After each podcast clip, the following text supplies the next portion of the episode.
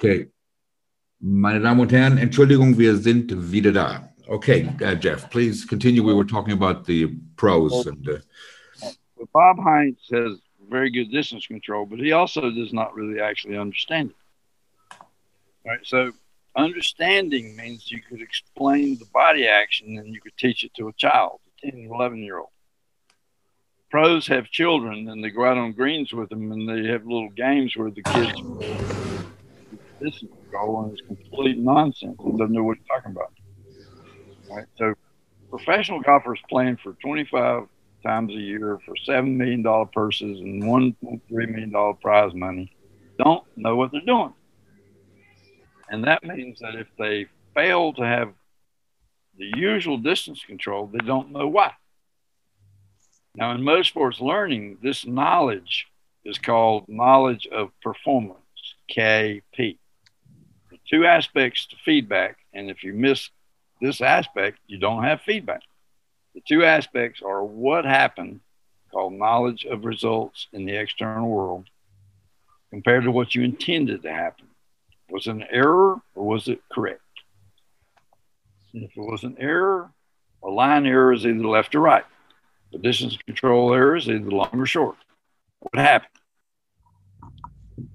Key part is knowledge of performance. What body action caused it to be error?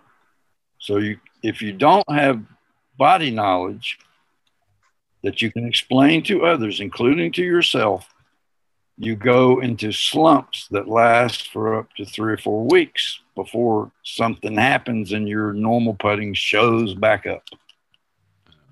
And this is ridiculously what plagues PGA Tour players all the time.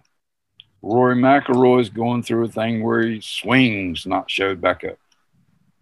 Jordan Spieth goes through slumps of weeks and weeks where his putting control does not show up, and then it shows up, and he does not understand. He's mystified by misses. All right. Now I'm teaching the guy right now. He's a, you know, I won't say his name, but I will candidly say he's one of the worst students I've ever taught. He just has no facility for learning. So he had a good round in the tournament but he had three putt coming last three holes. He had a three putt, and it ruined his round. He was like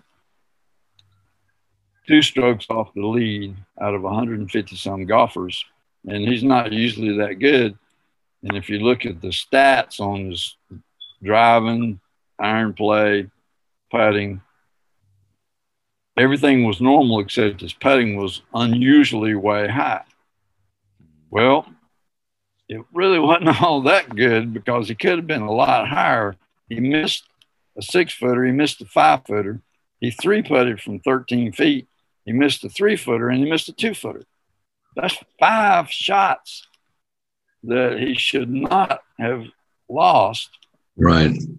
So he, he fell from tied for sixth, two shots off the lead, to 19th and there's 40 guys ahead of him or something. There's 18 guys ahead of him. All right. And in the in the tied for 19th, there's another 15 or 20. So there's like 40 guys on the train wreck there. He could have been the leader of the whole day with five shots. Right. He 300 instead of 800, and the leader was 700. All right. Now, I sent him a little text message and said, you know, great round until the three putt what was going on with your short putt? And his answer was, I don't know. This is completely awful for somebody trying to play for Um, $1.3 million for free 25 times a year. Right.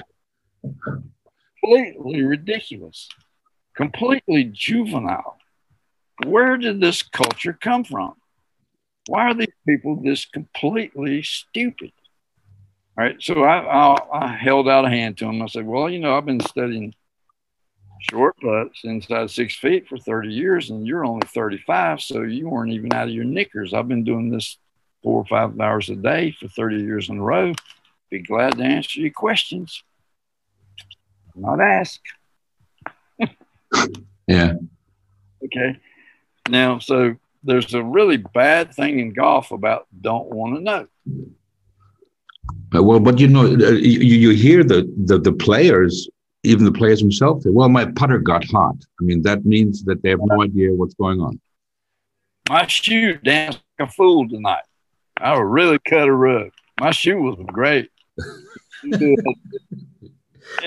my foot, boys. Grow up. Jeez, these narcissistic players today are not even adults. Back in the day, you know, everybody on PGA Tour in the, in the 40s and 50s, they used to be caddies, you know, carrying 60 pounds, 18 holes for $3 or whatever it was. Ben Hogan, Byron Nelson were caddies.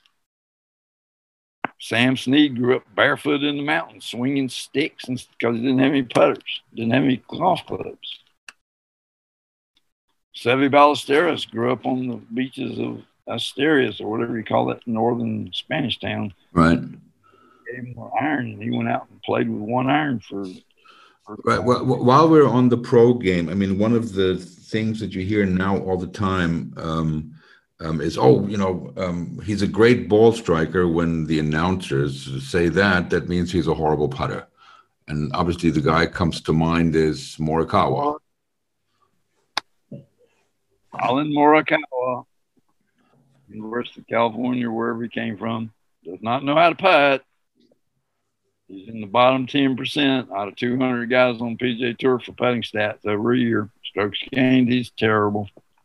He lost the tournament by missing a three footer to win, fell in the playoff, and then lost the playoff with a three footer he missed. Right. All that, I looked at his stroke. I said, Boy, this guy has never learned anything from anybody he knows. And I immediately emailed his former college coach and I said, You need to straighten this boy out because he's being touted as the greatest ball striker since Nicklaus, and he can't work the lick, and that must be your fault. So you need to get off your butt and help this guy. Right. What are the re- what are the responses to those kind of messages from you to Spieth or to this guy? Complete silence. Why? Right now, jealousy. No, they're just frightened. They, they don't know what to say. Mm-hmm. You call it what it is, and they don't respond. All right, Stan Utley wrote a book about putting after 35 years doing one thing he learned from his college coach. He put it in a book. He had a ghostwriter. He completely messed up his movement description, not even close to what he actually does. All right, so I, I read his book and, and I immediately emailed him in Columbus, uh, Missouri, and I said, "Man, you don't do what your book says because you were a good putter and nobody that does what you put in your book could possibly be a good putter. So your book's wrong. You need to figure it out. It took him two years before he had, he never responded to me, but he had, it took him two years before anybody noticed that his lectures from his book and what he did on the green were not the same. And then the uh-huh. guy Marty Shine filmed him and said, Look, Stan, what you said in the lecture room about how you make a stroke and what you did on the green, not the same. Here's the video. And then Stan Utley, being the honest guy, he was totally perplexed, didn't bother asking me. I was just sorting it out real quick. But he went for two years wondering how to teach it and he would get paid five thousand dollars to go talk to the PGA of America section because he's in the magazines and everything as a golf putting instructor. And he'd start out his lecture. My book's wrong, but let me tell you what I, I think I, is actually what I do. And then he would say completely meaningless gobbledygook like, "I have a soft right elbow." But yeah, you know, I mean, people are usually afraid of things they don't understand. I mean, those are the things people are, you know, whatever, every walk of life, you're afraid of the things, you're afraid of the dark because you don't know what's there. Um, so that, that would explain it. Tell these people that they're celebrity experts and then they give them lots and lots of dollars and you just stick a microphone in their face and say, now tell us what's what that's what they're up to. And then somebody comes along and says the emperor has no clothes, they get completely freaked. Not just good people with good intentions being idiots. It's this celebrity culture in the golf media that ramps everything way out of proportion. Right. Okay, so we're we're we're at the tempo, and then the size of the stroke determines the distance. Right. The size of the stroke. Um, now, in terms of and, and and and again, I don't want to take too much of your time, but I do want to get a couple of things. I know you're busy and you got things to do. Um, the yeah. um, I guess it's still part of the stroke um, and and the distance control as well.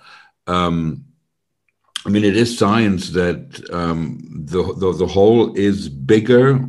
The with, with you know with, with, less velocity, the ball comes towards the hole. Right. Um, so would would somebody um, um, try to dive the ball into the hole? Try to run it to put behind the hole? I mean, what can um, somebody, you know, an amateur that plays on the weekend, that's it. I mean, what, you know, not that he can. Out in the bar with golfers. All right. That's right. It's not personal. It's not a personal choice. Okay. It, it's not up to you. It's either smart or stupid. Okay. So that was stupid. Yeah. What golfers say is always stupid. I can't help it. I got to say it out loud unless you want this stupidity to continue for the next 150 years, somebody's got to talk about it. stupid. Right. Right. The smart thing is to understand a little bit about the dropping of a ball into a hole. There's two variables on whether it's going to have enough time and gravity once it clears the lip and starts dropping. The two variables are the length of the path across the hole and how fast is the ball going. Exactly. Well, that, nobody seems to know that. It's stupid. All right. So there, there are like three competing considerations to balance when you decide what's a smart ball pace. One, it has to be more than failed to get there.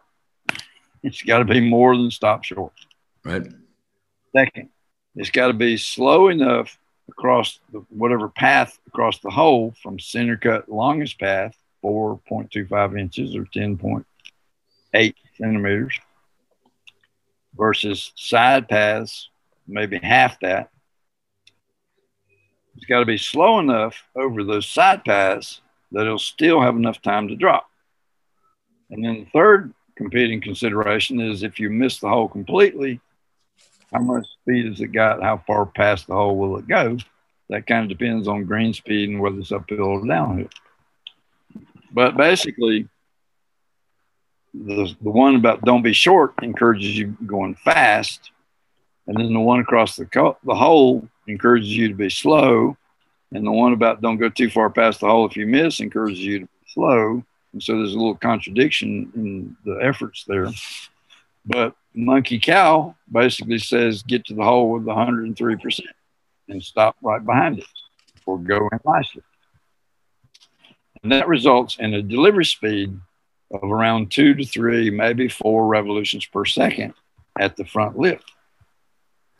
And that will go a short path across the side of the hole and still drop. Mm-hmm. The across the hole is about nine revolutions per second but that's going to be the equator hits the top edge of the rim. You'd be lucky if that one actually drops. And some do, some don't. The real maximum of a practically minded person is one that pegs the equator in the one inch of dirt below the rim. So it will be solidly in the hole. Okay. That maximum velocity on a center cut putt, the widest possible path across the hole, the fastest possible speed is about eight revolutions per second. Now, that won't work anywhere other than the little thin line right across the center of the cup. So, what will work when that line across the cup is reduced to half of that? A four revolutions per second will work. And that's not really the optimum smart velocity either because three and two is better. Okay. Now, one is not really good either because that leaves you short a lot because you're not really all that exact on doing it every time exactly all the right way. All right, so that's that's distance control. Let's let's talk about the stroke. Yes. All right, basically, here's the deal it's physics. There's a curve, combination of stroke, line, and pace that matches and rolls on the curve into the hole. All right. Now, you curve, you got a different combination of line and pace. But the curve that you decide is the one you believe in, it has one start line and one pace, and that's the only combination that'll work. All right. Now, it's physics. So if you have aimed the correct start line, you must hit the correct pace, which is the usual smart pace. End of story. It's not going to sink otherwise. You blow it through the brake or you'll hit it too weak and it'll go left. All right. So it's physics. It's not up to how you do the stroke. The sense is you have to start it into the start line with the right pace. You you just said it doesn't matter how you do the stroke. When when when you mean then you're talking about stance and uh, posture and ball position and that kind of thing. Except for one reason. Why would you have a preferred how to do it if it doesn't matter?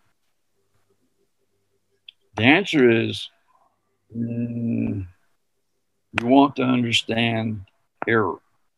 You want to understand your body action more clearly.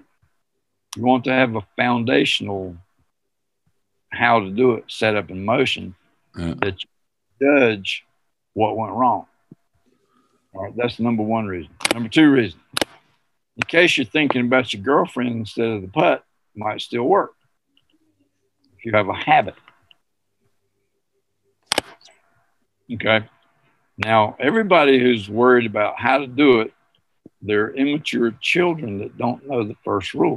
There are very few people out there that even think this way. One of them is named Denny McCarthy. Okay. Denny McCarthy, in the last three years, was number one on tour in putting, number, and then number 10, five or 10. And then the next year, is number one again. And this year, he's maybe number 20 out of 210 guys. He's 20. So he's great. All right. So you read an interview and say, Denny, what are you doing? He says, number one, I don't work with any putting instructors, don't know anybody, won't talk to anybody, don't listen to anybody. Number two, what must happen is more important than how. I was going, yeah, that's my guy. I'm glad to show him that he does need to talk to me because I know way more than him.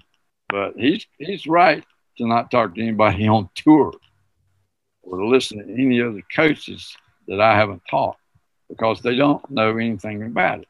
But he does know the one thing. What must happen is starting to the curve correctly with the right pace. All right. Now, what I do is I add a wrinkle to that. Aim the correct start line and then cut where you aim. All right. So the physics of the stroke is how do you do putt where you aim? And the answer is stupid, square face at impact, moving straight on the aim line through the ball. Stupid, any way you want. Back of the putter, toe of the putter, standing putting out your butt backwards. Doesn't matter as long as you have square, straight impact that matches the aim at address. It will go where you aim. Mm-hmm. All right. So the definition of square is impact face angle, same as face angle at address. Mm-hmm. You picked it, so put it. That's where you aimed it, so shoot it straight. Mm-hmm. Now, I teach everything about every way you could possibly have strokes shoulder strokes, belly putter strokes, arm clasp strokes, claw, claw putts, arms only strokes, arm plus hands, wristy strokes, blah, blah, blah. I know more about it than anyone who has ever lived and has spent years testing and trying out these different techniques. I spent more than two or three years doing nothing but Bobby Locke putting. Um, I'm the world's top expert on Bobby Locke's putting. I don't care who thinks otherwise. I've got video from the 40s of him winning British Open from the Pathé News Network in England. Mm-hmm. My website. I've got them from the 50s. I've read everything he's ever said about it. I've read articles written by Al Barkow about what he told Al. You know, I've got anecdotes from other people. Blah, blah, blah. And I spent almost three years putting like Bobby Locke to understand what he's talking about. Right. So I know all kinds of strokes. I know the preferred stroke that I like is an arms only stroke. The chest stands still. You square up to the aim of the putter face like it's a wall, and you're standing across the wall with your chest the same as the wall. You swing, you bend over enough so that your elbows don't your gut. You pull your lead pec muscle, and it draws your left arm across your body or your lead arm across your body into the backstroke, monkey cow, and then it free falls into impact by Newtonian physics. It always goes wherever gravity takes it, and that happens to be great. And you just stand there with grip pressure, and you manage to make sure that the impact of the putter face is the same as the dress, and then holla, jolly, you're good.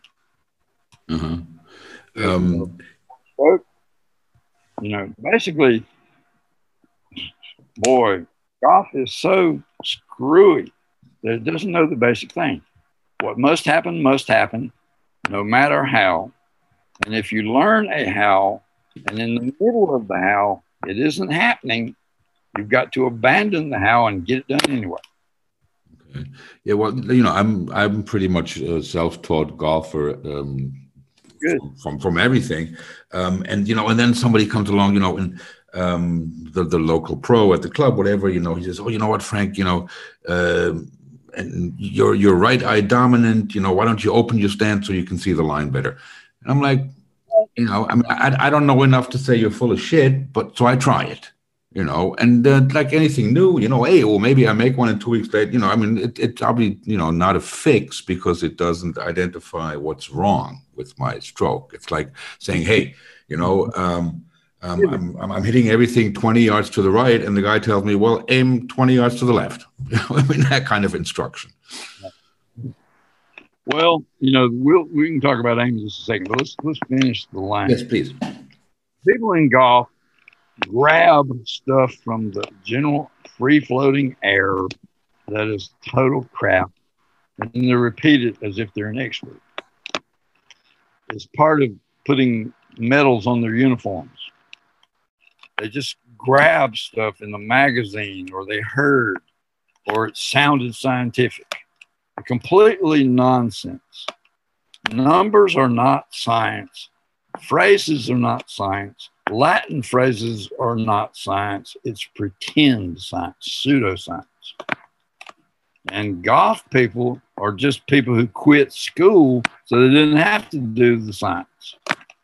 And then they get out on the golf course and then they hear that science is kind of a, an, uh, an important thing, and so they start gathering their berries from the wilds and call themselves experts.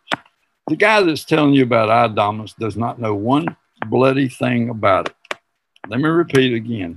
I know more about visual neuroscience and vision processes for purposes of movement than anybody in golf history and probably one of the top guys in the world. I'll stand up in anybody in, in Harvard and everything. I've probably read what they hadn't read. Okay. Now, let's get back to the stroke for a second. Yes. I got all kinds of good stuff about how you hit it square straight. Please. Now, one of the things I do is mock Steve Stricker. Steve Stricker is one of the top putters in golf history, mm, at least last two, three decades. He's a, he's a top five guy. And there ain't but eight guys at any one year that are really got good and stayed good. So he's one of those that got good and stayed good for a long time. Well, over a 25 year career, he started standing closer to the to the ball, and it yanked his heel up in the air. And so he teaches Tiger to stand close to the ball with your heel up in the air. And I'm like going, come on, boys. If you the ball, what is that doing to help and why? And if it helps, why don't you just flatten your putter with a more upright lie angle, you dumb guy? what what the hell is this heel up crap? All right.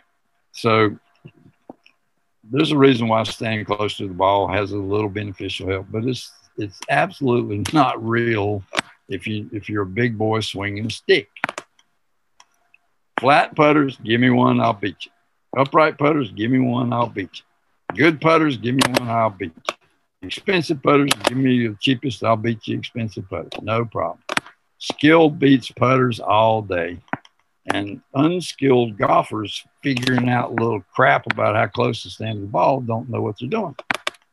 All right, so I mocked this. Behind the ball, I've aimed it at a target 30, 40 feet away. And then I will shove my upper arms into action away from my body and make a huge, big ass loop away from across the line. And then it'll settle back. And as soon as it settles back, I'll make a four stroke. Dead straight. Dead straight. Uh-huh. And I go, hey, watch this, Stevie. And I go, woo! Dead straight. Right? Now, what's going on is I know stuff and they don't. And what I know is if the if if the arms come back to where they started when I was at the setup, they will come back to vertical off my shoulders, the upper arms. And if I just manage the putter face with my thumb the way it was at address, I just swing my arms straight once they come back to my body. No big deal. It's silly. All right. So uh, I've, I've learned all this stuff 30 years. Why, why aren't the best players in the world interested in this? Because they're narcissistic little children from NCA Division One golf schools that got a full ride because their parents were rich and could afford to take them around to showcase them as 13 year old teenagers to the Division One coaches looking to slot their roster four years in advance with proven winners that they could not do not have to teach. Mm-hmm. Okay. They just winners, give them a full ride, and then say, "Go in for me." Right. College rare who think they know how to help a college player. And so these college kids, they don't really take school seriously because they have big dollar signs in their eyes on the Corn Ferry Tour or the PGA Tour. And, you know, not too many of them make it to the PGA Tour, but some do. Okay. Collin Morikawa made it to the PGA Tour. Right. He's won three times or whatever. Well, you don't even he, have to win anymore to make a decent living there. So, I mean, you know, um, you, your name in the history books and quit wasting your 15 years of glory. Once you start playing, you're going to age out. All right. So, why do you waste your time not knowing what the heck you're doing for 40% of the game? That's what they do. They're narcissistic little children. They are afraid to know stuff because they think they're athletes. They think it's DNA. They think it's long term experience. They think like Paul Azinger, you couldn't possibly teach touch. You got to learn it over years and years, and then even then it's still DNA. Okay, well they think that way, and if you teach them and they do good, they don't even think it's you that taught them. They think that they did good, and they think that bad instruction won't hurt them because they got DNA. Right. Um, who, who other than Denny McCarthy would you think would is is a good putter? I mean, obviously, when you know we talk about science, you know, the first guy that comes to mind is is, is Bryson, the scientist. Um, and, and and, and it, you know what he's doing is it, it it looks like nobody else is doing that. Who who are today the the the, the putters that, in your opinion, have some idea? Information for you that they don't have a clue about. All right. 2% green is the most common stroke within 10 feet, the most common slope that you can face within 10 feet. And there's a reason. 1% is hard to tell which way it's going to break, but it's easy to putt. And 3% is easy to tell which way it's going to break, but it's hard to putt. And if you don't give golf amateur golfers a lot of 2%, they, they won't come pay to play your golf course and you go broke. All right. So 2% slopes are about 30, 40, more percent of all putts you actually face. nobody in golf seems to know that a 2% putt breaks one inch for every foot. The break is defined as this from the center of the cup straight up the fall line, put a T peg down that many inches. Six footer breaks six inches. Put a T peg it, put straight, breaks into the hole. A 15 footer over 2% slope, put 15 inches, put straight at it, goes in the hole. Duh. Okay, that's testing, not from calculating. It's based on normal green speed of stimp 10. Okay, you go to stimp 11, well, it's 10% difference, more break. Was going to break 15, it's now going to break 16.5. Was going to break 10, it's now going to break 11. No big deal. Right, stupid stuff. All right. Another one is what's the angle of a 1% slope? If you tested break, you'd find a little triangle, one inch of break for every 24 inches of baseline from ball straight to hole. One inch to, to sideways out of the center of the cup, aim there, shoot. That's a two foot putt. All right. Now, what's the angle at the ball towards that target? What's the hypotenuse angle off the baseline, the 24 part? The arc tangent of 1 divided by 24. Duh, which is 2.38 degrees. Okay, you say 2.38 degrees, and all golfers in the world glaze over and says, I don't like you. all right, so what you do is you make it stupid for children, and you say, let me see your putter. And he hands you a blade putter with the, the hosel in the heel, and from the center of the hosel to the end of the toe is three inches you say, I'm going to take this 124 triangle and shrink it and fit it on the leading edge of your putter, the 24 part to the three part. And then the toe part will be smaller than the one part. And then I'll tell you, open your toe that many inches, and that's 2.38 degrees. And they go, Oh, really? Well, what's the number? Well, it's just three divided by 24 is one eighth. I shrink the, the triangle down by a factor of one eighth. So I shrink the one inch toe swing one eighth. Mm-hmm. You aim the cup on one percent slope, and you turn the toe one eighth inch to the high side. That's it. Hmm. Now, know what the one percent slope looks like? No. You have to use your ankles to find it. No. you have to measure a few fall line slopes which relates to the side hill baselines. Three o'clock straight to the hole is the baseline from three o'clock up the side hill putt. When the fall line is from six to 12. Nine is the other straight fall line, I mean, side hill. The fall line slope, the steepness of the fall line tells you what nine and 3% slope has to be. An aim point, if you put one foot on the right, one foot on the left of, of a three o'clock baseline and looked at the center of the cup, the left foot will be lower than the right by 1% or 2% or something. AimPoint teaches these little 10 year old kids that if they pay attention to their ankles, they can come up with a number like, uh, well, this is a 1.75% slope. Ah, I'm so good. Not even close. Right. But you don't need to go stand on a four o'clock baseline and judge your ankles or a five o'clock baseline judge your ankles. You just need to know stuff. A clock every hour from three to four and four to five and five to six is 30 degrees apart. The slope, whatever three is, diminishes by cosine angle. So the cosine of 30 degrees is 87%. So the slope of whatever three is reduces to 87% of whatever three was when you get to four. If you go on to five, its cosine of 60 is one half. It ain't hard. So every five o'clock putt is one half of whatever the fall line steepness is. Duh. Mm-hmm. You measure fall lines and you just then you just look at it and get familiar with it and you quit measuring. You walk out on the green and says, look like a one percent to me. That means a five o'clock is a half percent slope. Looks like a two percent fall line to me. That means a four o'clock putt is uh, nine uh, percent thereabouts of one or two, whatever it's two o'clock, two percent slope on the side hill, fall line is two percent. Five o'clock is one percent. Turn your putter one eighth inch putt. Yeah. All right. If it's a if you're on a two percent slope, do one eighth twice. Mm-hmm.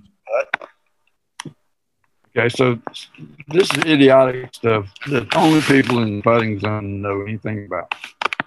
Right. DJ Turtle, or this guy that missed the the five putts inside of uh, five feet, six feet. Yeah. Yes. I created a thing called um, all in circles. If you draw a circle around the hole, how big is that circle when you never aim outside the hole for that given slope? 1% slope is breaking a half an inch per foot. And the distance from the center of the cup to the rim is two and an eighth inch. That's one half width of the cup, four and quarter. So two and an eighth from the center to the rim. How many feet can you get away from the hole on a 1% slope before you start aiming more than 2.125 inches? Answer four and a, and a quarter. Because there's a half inch for every foot you're away. And 2.125 is one half of 4.25.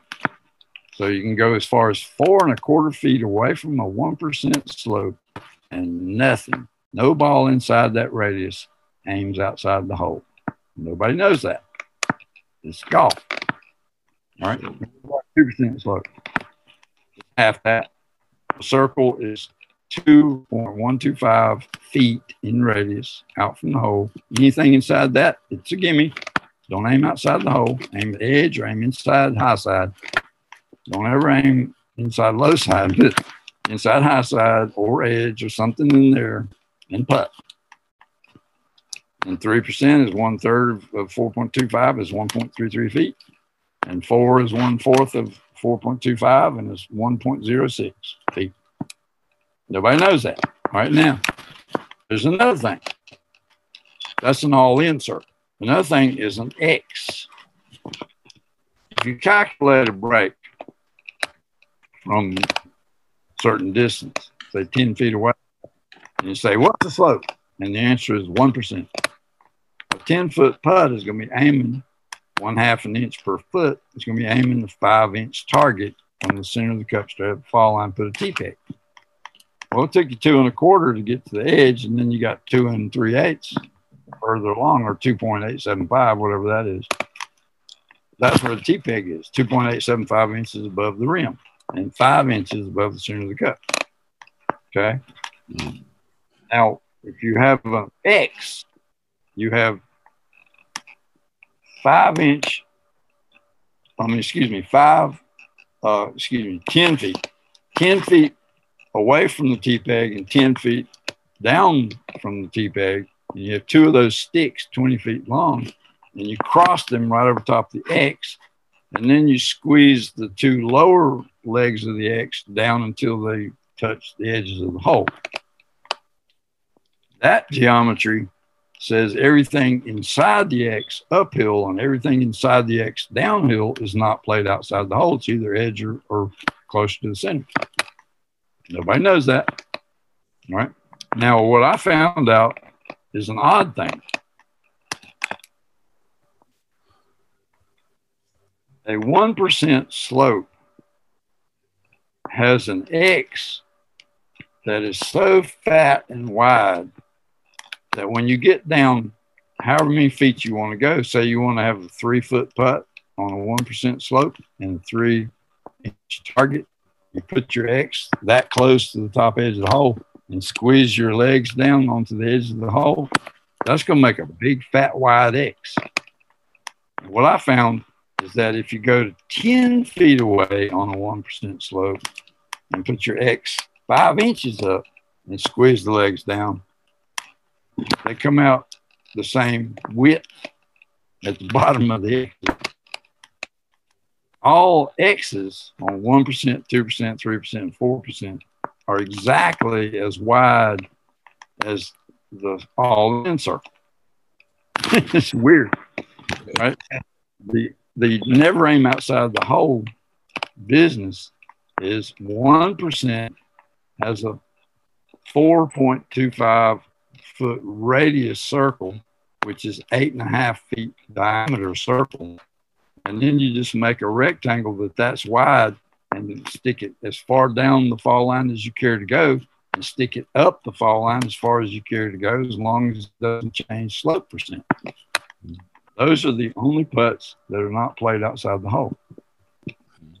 And then you do a 2% slope, the width of that circle and the width of that triangle shrinks to half of that, two foot and four foot total, two foot radius and four foot total. You shrink it down to 3%, to the 4%. This is this kind of stuff has never been known by anybody anywhere in golf history except for the putting green. Right. And, and but but but if, if the best players in the in the world don't know don't know this or, or, or aren't even interested in knowing this, what the heck are they looking at in those big fat green reading books? that that is a complete stupidity manifested in exponential form. Please elaborate. Tell us how you really feel. First of all, the books are illegal. Yardage books were illegal when Jack Nicklaus introduced them in the 60s on tour. He said, I'm scientific, and I'd rather have exact numbers in a book instead of using my eyes like a person trying to do a skill on a golf course, like Scotsman. I don't I don't do that. I'm playing for money here. I'm serious. So I want a yardage book. The United States Golf Association told him that's illegal under the artificial device rule says you can't use anything except ball the club in your clothing and tee paper. You can't use artificial devices. And he said, Up yours, I'm a tour player on TV. You can't say anything about it. I'm going to do it anyway. And he defied them. And USGA's chicken, they wouldn't they wouldn't DQ Jack Nicklaus because he's like Tiger Woods. You don't DQ Tiger when he cheats on the Masters. You make up an excuse where he gets to play on. Would kill the ratings and hurt golf or whatever. All right, so they let Jack Nicklaus get away with the yardage book, and then golf courses started printing their own yardage books. So the USGA changed the rules to allow it. And they said, okay, an artificial device, you're disqualified unless the artificial device has been ruled by the USGA as traditionally accepted. The first case up for consideration is the yardage book. And they said the yardage book has been traditionally accepted, even though it's an artificial device. And then they added a little warning and limit. They said that's because it's only yardage that could be known and is objective. And there's nothing else in there about hills and valleys and wind and how to play conditions and then they put that in their rules of decisions. All right. Now along comes the range finding laser, Bushnell and all these people. They get cute and they say when you're looking uphill, you got to play 10 yards longer. Or you're looking downhill, play 15 yards shorter, whatever it is. They have a plays as button. USGA and the R&A went into conniptions and the R&A was more tradition bound. The function of the rules keepers is to is to set the conditions of the competition separate from other sports, and then to ensure that skill is the fundamental issue, not gimmicks, not gimmickry. That's why the artificial rule is in the rule book. All right, so the R&A the USGA looked at rangefinders and they said God, this is getting out of hand. Let's just say no rangefinders. The USGA and R&A will not allow any rangefinders, but a local committee can if they want to go petticoat on. All right. So then the, the rule was local committees can allow rangefinders, but the USGA and the R&A stepped in with heavy boots and said, but even in that case, none of this up and down plays as business because that's illegal. All right. Turn the slope function off. Hmm. Other than conditions of up and down and contour directions and steepness. The whole idea of the green map book, especially commercially produced and sold to the players, is just illegal. Now, the USGA is too stupid. They are not nice people. They're rich, narcissistic assholes. And they're not nice people. Mike Davis is not a nice guy. He sets up U.S. Open golf courses talking to the guy that's the caddy of Fred Funk, a guy named uh, Long, Mike Long. And Mike Davis and Mike Long were walking around Torrey Pines or wherever the hell it is for the U.S. Open. And Mike Davis is asking Mike Long suggestions for where to put the pin. And Mike Long is out there supervising day working college students, GPS in the golf course so he can produce green maps and sell them for $200 for everybody playing the US Open. It's completely stupid. All right, it's illegal. Now, the USGA, they started getting worried during 2009, 2010 when the Bush economy trashed the world's finances and golf started selling off golf courses to beat the ban because they had overbuilt them without the golfers to back it up. So the USGA panicked and they said, We got to lighten up on these rules so that golfers will enjoy it more.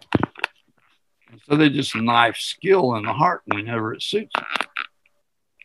That's why they allowed this little anchoring of the putter and why they, they allow green books. Now they got a rule that says green books are legal so long as they're small. Right. Yeah.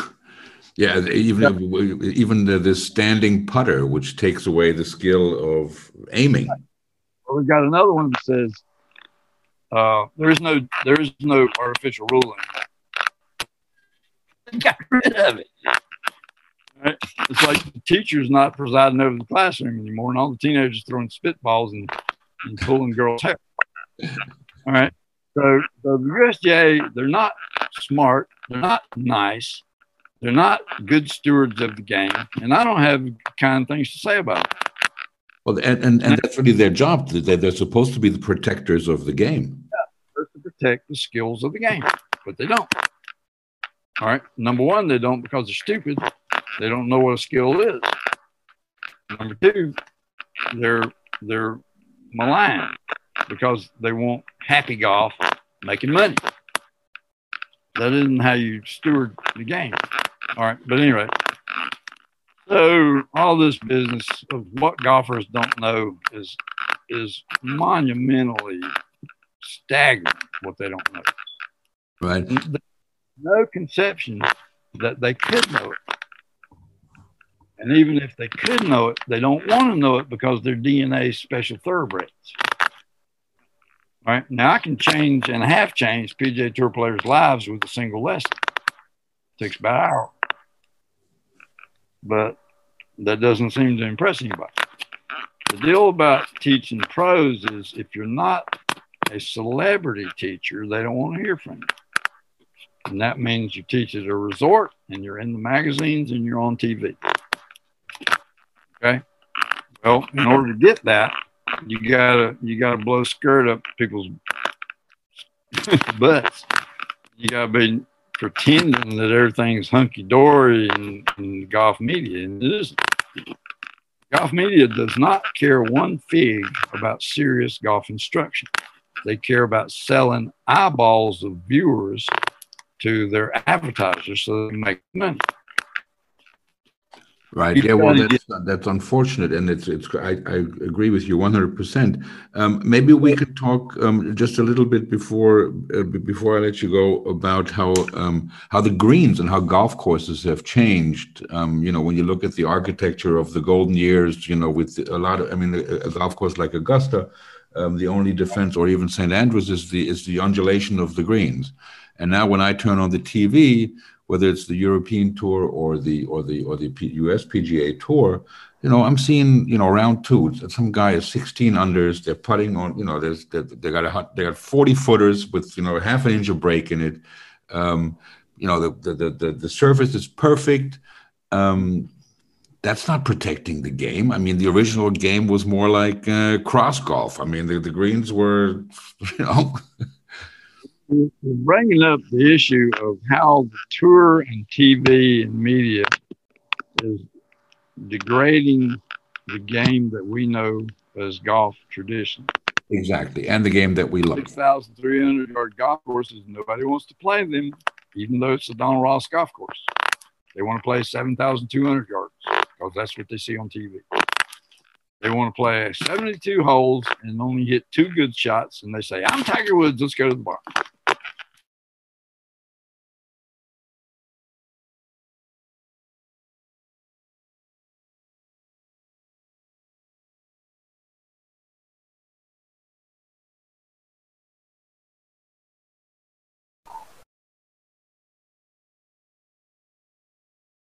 Hey, did you stop? I can't hear you. Can you hear me? Yeah, I can. Is it recording? Um, it is again. Yes. All right. So the golf media has totally perverted celebrity golf and and made that. Who cares? It used to be that somebody was a wife beaten drunk like John Daly and you'd never hear about it. Now we hear about it and somebody says that's okay. That's just him. No, it's not okay. He's a wife beaten drunk. Tiger Woods cheated on his wife and children with 19 girlfriends, taking Advil and, and hiding them off from each other, running around playing big celebrity with Michael Jordan, ruined his marriage and abandoned his children in favor of a sports agent to go play the Masters. And everybody says, well, that's what sports heroes do. No, they don't. Kiss my foot. Ty Cobb want to start a fist fight with me? Bring it on, Ty. I'll knock your Georgia ass flat on your butt. You know, it's not okay.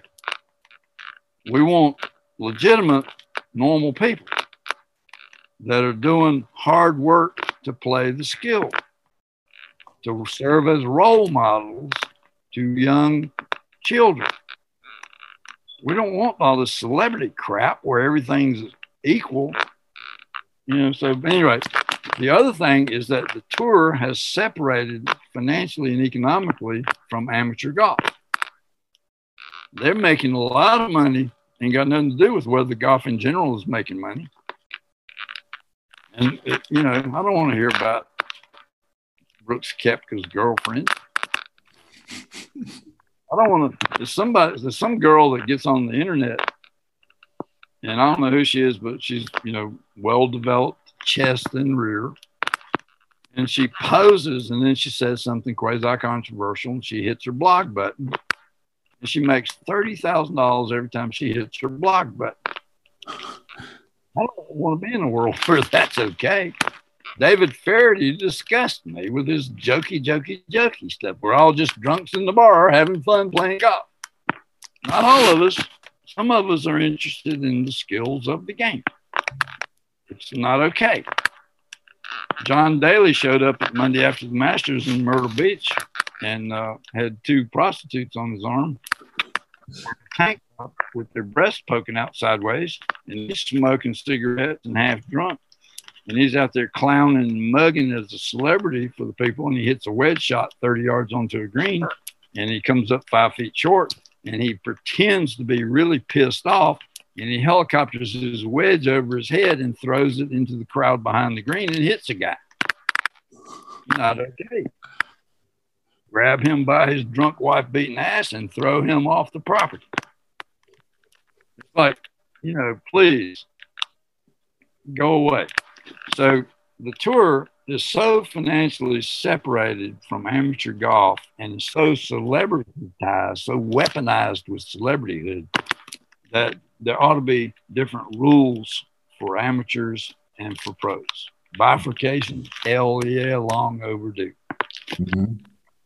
But anyway, what what what? How would you see the rules differently? Which rules in particular? Well, the rules are way too complicated for amateurs.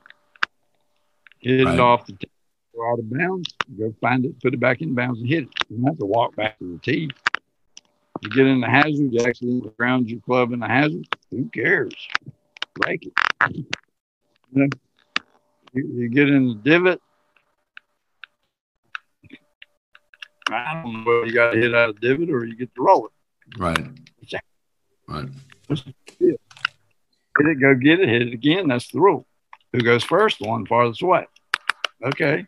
But what other rules? You know, it's just total crap. It's the handicap system is goofy.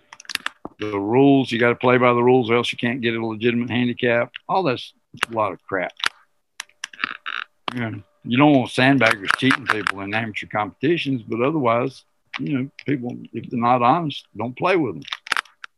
Exactly. Exactly. I mean, we always have that choice.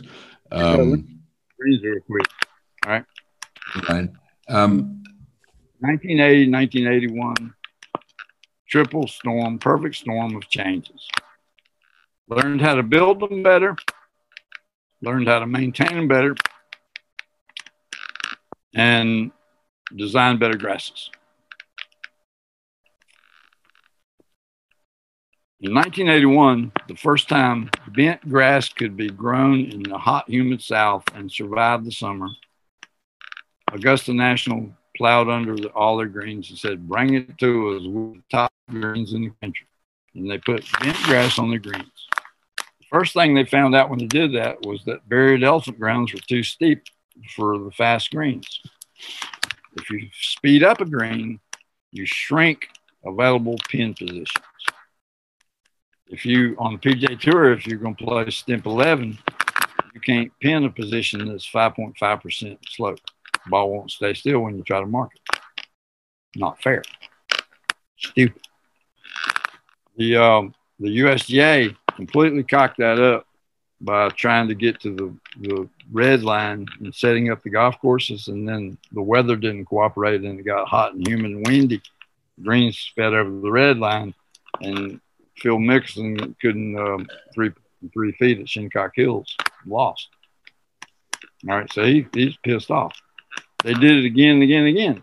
Mike Davis is the guy that was hired to stop that. The guy before him, they threw him out a window because he messed it up three times in a row. And they hired Mike Davis because he was the buddy of somebody already at the USGA because they're rich people.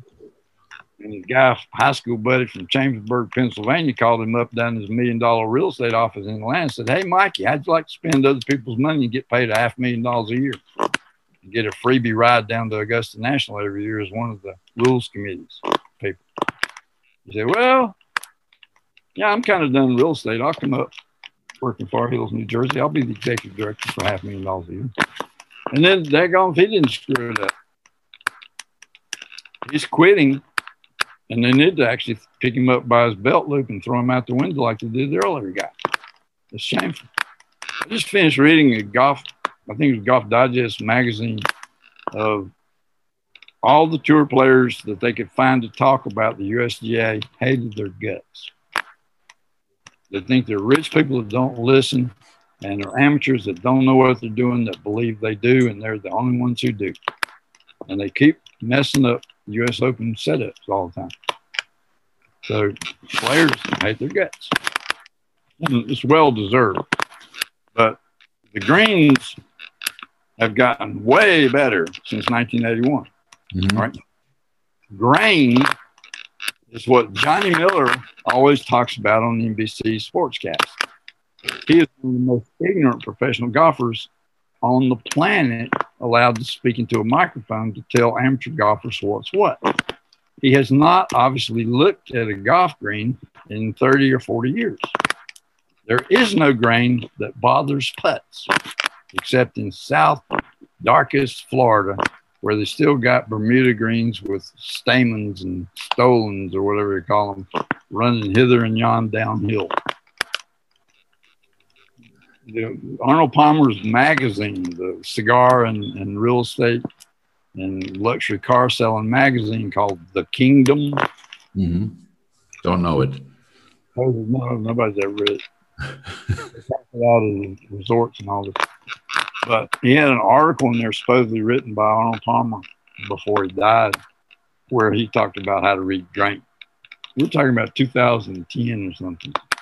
There hadn't been any grain, according to the agronomy people at the USDA, worth worrying about since the 1980s. Wow. Like 20, 41 years. And golf people are always talking about reading the grain. Which side of the hole is more ragged? That's the down grain side. Well, that's the downhill side, yeah. but the grain, they're cutting greens now to one tenth of an inch. used to be one eighth.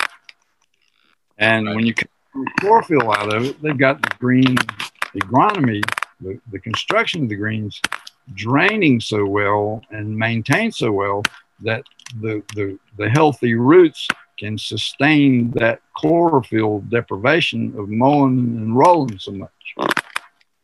And then they've got um, the golf course uh, architectures, uh, making pinnable positions so you can spread the foot traffic around. You got the golf course superintendents cross mowing, verticutting in there, right and aerating, taking the grain out. There hadn't been any grain in 41 years, you dumb sons of. Yeah. Shut up. Yeah. All right. So, you know, everybody's always asking me, how you read the grain? Say, well, you look uphill and you'll see the dark underside of the grass blades. That's uphill into the grain. Look downhill, you're seeing the back halves of the grass blades yeah. rolled over down the way the water runs, and that's gray looking shiny, and that's down grain. You know, none of that matters one piece. Right if dwarf grass is so small and so tight and true. All right, now the players, they're hothouse grapes because they're Division One narcissistic rich boys that are always playing top quality stimp 11 greens. You do that since you're 13 years old. At some point, you ought to be able to read a green, but they don't really know what they're doing. And if they miss putts and, and can't explain it, they, they can't diagnose one, one wrong. They go into a slump. Chad Campbell was the earlier generation Collin Morikawa. Chad Campbell graduated from UNLV, and everybody said, next Nicklaus, great ball striker. Right? He had a putting grip that he created when he was 13 years old and didn't know a blessed thing about it. He missed a four foot putt in the playoff in the Masters against Angel Cabrera and Kenny Perry, and no one remembers his name. His whole career imploded. He is now no longer on the PGA Tour. He fights for a place on the Ferry Tour occasionally. His life is over. Missed the four foot putt. Did not know why he missed it. Bad. To let a talent like that come out of college without knowing how to putt and without knowing what causes misses without knowing pushes and pulls and what you do with your body to cause them. That is some shameful, shameful behavior. But then for him middle of that celebrity worshiping culture where everybody says he's the next Nicklaus and he's surrounded and he's got millions of dollars to spend on instruction and he doesn't know anybody that knows anything about putting. I just sit and go, what in the world is this all about? I taught one guy one lesson in 2003, and he went from 135 in putting to 16th in the field, and he beat Chad Campbell at the PGA Championship in Rochester Hills, New York, at Oak something Oak Hill Golf Course, and got his name in the record books. He made 2.4 million dollars that year. He, he built a second house in Ponte Vedra Beach, Florida. His wife quit practicing law. He took his daddy to Scotland for three weeks. One lesson. And Chad Campbell did not get his name in history as a PGA championship. Mm. But what do what do PGA pros? I mean, aren't they um, taught by by the you know whenever they're qualified as PGA pros how to teach putting? You're talking about the, the teachers PGA of America. You're not talking about the playing pros. I'm, I'm, talking about the PGA of America. Yes, I'm talking about teaching pros. Deliberately confused. In 1916, the playing pros kicked the course pros out of the tour. Then they made PGA of America for deliberate confusion of the public to think that PGA of America could play as good as a Tour.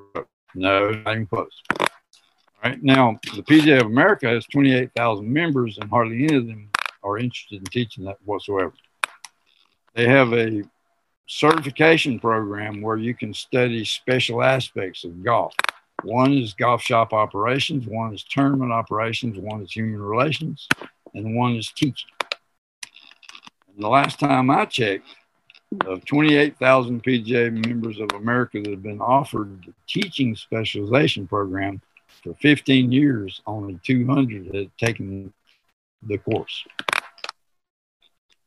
PGA of America, they have zero interest in teaching. What they do is they teach a plain vanilla curriculum at Port St. Lucie and now somewhere else in Texas or somewhere. They teach a plain Jane vanilla curriculum, and you got to check the box on the way to graduate and get your PGA credentials. But if you come up with something weirdo like X Factor for the golf, Jim McLean's X Factor, or something marketing special, swing, stack and tilt, and all this crap, the PGA of America have trained their 28,000 members. Don't say anything bad about somebody who in PGA that created Cracker Jack wacko marketing system. But if they're not PGA, throw all the crap you can on them because they're coming after your jobs. They've been doing that. They're not nice people. Protecting a monopoly. I've been meeting them for 30 years. They do not know anything at all about teaching. Hardly any of them are even interested in it. And what they know is so watered down, plain vanilla nothingness that it doesn't qualify as, as legitimate, serious golf teaching. The few that qualify as celebrity, television rated swing teachers, uh, they're different. Some are good, some are bad. There's some PGA of America teachers out there toiling in, in on anonymity in the vineyards. They're pretty good. But no swing teacher knows anything whatsoever about putting. They don't have the time, they don't have the inclination, they don't have the mind or the education for it. Not interested. If you go and say, I'll just hand you a turnkey whole package in a day, they're still not interested. Right. Are you still certifying uh, teachers for the putting zone? These are the people that swim upstream. These are the people that are not making the big bucks folding shirts and watching ESPN inside the clubhouse. These are the ones that are that are banished or marooned on the back of the golf course under the power line where there's a driving range. Right. They, they don't. The, the, course pros do not even know the names of the teachers. Right. Different, different worlds. Are, are you still certifying uh, folks as putting zone uh, putting coaches? Yeah, you bet. How, how, how can, can you give us a quick rundown how the how long that program is, how that works? Just I've, I've uh, divided into two programs. One is one day long, and the other one is two days long. And they, the one is 750 and the other one's 1500. The first day is the four skills, it takes a whole day just to cover them. So it's really just a mind transfer, like a Vulcan mind meld, to get you started and then welcome you into a community of like minded people who are serious about teaching putting. We'll give you lots of further educational resources down the road. Right, so that's a one day program. That would entitle a, a golf teacher to teach anybody in the world, say they're teaching putting zone. The second day is upgrade, and only I can teach the, the two day program. Or if you've already had a one day program, you take a second day with me, only me. Otherwise, you can't be a, a two day certified pro. A two day pro can actually certify a one day pro and teach whoever they want. And either one day or two day, they can split 50 50 by me coming and we teach clinics together. So they get 10 people, charging $200 each, there's $2,000. I'll fly halfway across the world and teach a, a four-hour clinic, and we'll split two thousand dollars. I'll keep a thousand. They'll keep a thousand. Maybe we take out a little bit for coffee, and then I go to somebody else, and then we do that a lot in the future. So the second program is more advanced than the first. It's the four skills plus how to teach, what putter technology is all about, how to market yourself, and then some other things that are peripheral to the four skills exactly, like um, practice technologies and that kind of thing. Are you planning to come over the big pond and visit yeah, us in Europe? On the green green light to get into the uh, the European Union zone, so I can go train around. there you go. Lots, lots of good friends. I want to go to Kiel, Kitzbühel golf course. I want to go to uh, Holland and Rotterdam. Got good friends in Rotterdam. I want to go to Belgium, to Hasselt, and uh, down into France.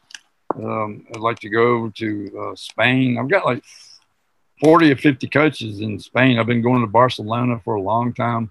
Used to go to Palma down on, um, on the islands, Mallorca. Do you, do, do you see do you see more of a resonance from European um, golfers, not only the ones who teach it, but players, as, as opposed to Americans, from the culture, or it, is it just? It's partly it's, it's the way golf is organized in Europe. Um, golf professionals in Europe are, are not running the golf course so much as as a committee is in England anyway. Uh, committees run the golf courses and they hire the pro to teach the players. They got to teach, otherwise the members don't want them around. And whether they run the pro shop or not, that's a maybe yes, maybe no. So European teachers, if they're not teachers, they're not going to get choice jobs. All right, so that's that's kind of one is structurally Europe has got a better handle on what a golf professional for a golf course has to offer. In America, he's just like the money guy that's trying to make a, a dollar for the owner. Right, and that, I mean, oh, he doesn't like teaching. He doesn't go outside. He doesn't teach. Doesn't know anything to teach. Doesn't want to teach. He'll hire somebody to teach. He'll manage that, and then whoever they hire, they hope he's like a retired guy from the north that's tired of the snow, going to move down south and work cheap, live on the back of the range in a shack with a kerosene heater, and they don't know his name. That's what they do. They actually do that. Wow. So at any rate, Europe has a better structural relationship between the golf course and the pro that encourages the teaching.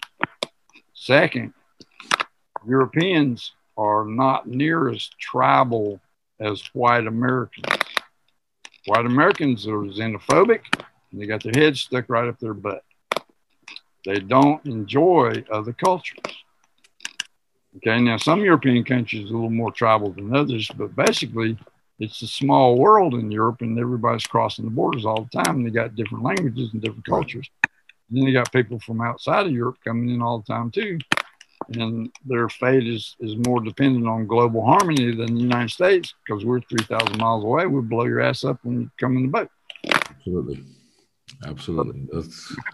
America is, um, is not, they're not interested in foreign languages. They're not interested in foreign history. They don't right. watch Africa or Asia or any of that. it was never necessary. I mean, I graduated from high school in Texas, and you know, somebody in, in, the seventies, and you know, who wanted to learn a foreign language in, in, in Texas in 1979? Learn Spanish. Probably 40% of the population with money in their pockets is Spanish, and they still ain't learning Spanish. There you go. Mr. Mangum, I will let you go. We've been at it almost three hours. Um, it's been an absolute pleasure. I hope and I wish uh, that one day we can, uh, one day soon, we can continue um, our talk because there's just so much to talk about. Um, free stuff. How you can get free stuff. I know. We just we just had an overview, and you know, um, um, I want to get to a point where when I crouch down behind the ball and plumb bob, um, it's not just a ritual because I have no idea what I'm doing. And I, I, think today I learned a little bit, so I'm gonna I'm gonna try to take that and and build on that. Um, you're, you're, you're welcome anytime here um, on on the show. The door is always open. Um, and when you do make your travels to Europe, hopefully this summer, um, please give us a shout. We're not far from Holland and all those places, you're always welcome here as well, sir. Let me, uh, can I give my email if anybody wants to get a book and some articles and videos? I'll send it out. I will I will do that. Um, you are um, at puttingzone.com. Um, mm. I will um, put your email out with this podcast, and um, um, I'm sure folks will uh, will will try to get in touch with you. Um, it's been an absolute honor and pleasure to listen to you. Um, it's a, it's a lot for me to process, but um, I think for for a Labrador that's been kicked in the head by a horse, I didn't do too badly. Put it where you aim, put it with good touch, and then learn how to read the putt. Have a good day in North Carolina, sir. Give my best to the United States, um, and we will see you soon. I hope. Thank you so much. Frank. See you later. Enjoyed Ciao. it. Thank you. Me too. All right.